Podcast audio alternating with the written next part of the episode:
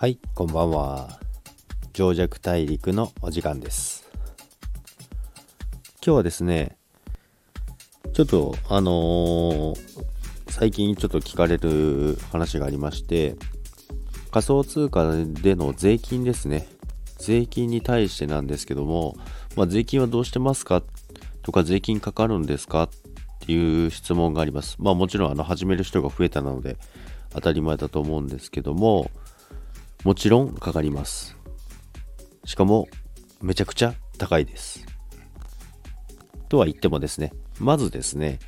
あの、仮想通貨の取引によって所得が20万円を超えた場合は、確定申告が必要になります。ですので、えー20万円以上の、えー決済があった場合ですね、は、税金を確定申告しなければなりません。で、今の現状の日本は、えー雑所得です。雑所得に分類されますので、損失の、まあ、損益ですね。もし損をした場合は、他の利益と相殺はできません。そしてですね、あと、給与所得と、まあ、各種の所得と合計した金額が課税されます。で、なおかつ、累進課税です。所得額が増えるほど税率が高くなります。で、さらにですね、損失の繰越控除は禁止でございます。だから生じた損失に対して、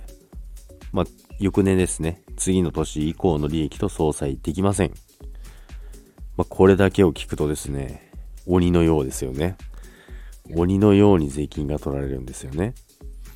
まあ、それに対してなんですけど、まあ、まずその簡単に言うと、まあ、これで仮想通貨始めて利益を出していく方がどんどん増えると思うんですけども、必ず、その、じゃあ、いくらがどれぐらいの税金、課税になるのかっていうのを把握した上で、税金分をしっかり残しておかないと、大変なことになります。で、2017年バブルありましたけども、2018年に税金が払えないという方がたくさんいました。でですね、課税される最大がですね、まず、4000万を超えた場合ですね。4000万を超えた場合は45%です。税率。で、なおかつ住民税と復興特別所得税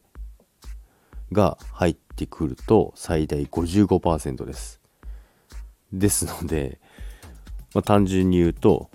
1億、えー、利益確定しましたってなるじゃないですか。で、その年の、えー税金の支払いは5500万円です。ですので、で、4500万円の利益しか残らないですね。で、まあ、まあ、デジタル庁が、えーできたぐらいですので、これから多分税率は変わっていくんじゃないかなと思っています。むむしろ変わってもらわないと困りますね。だビットコインとかに対しての税率を20%にっていう、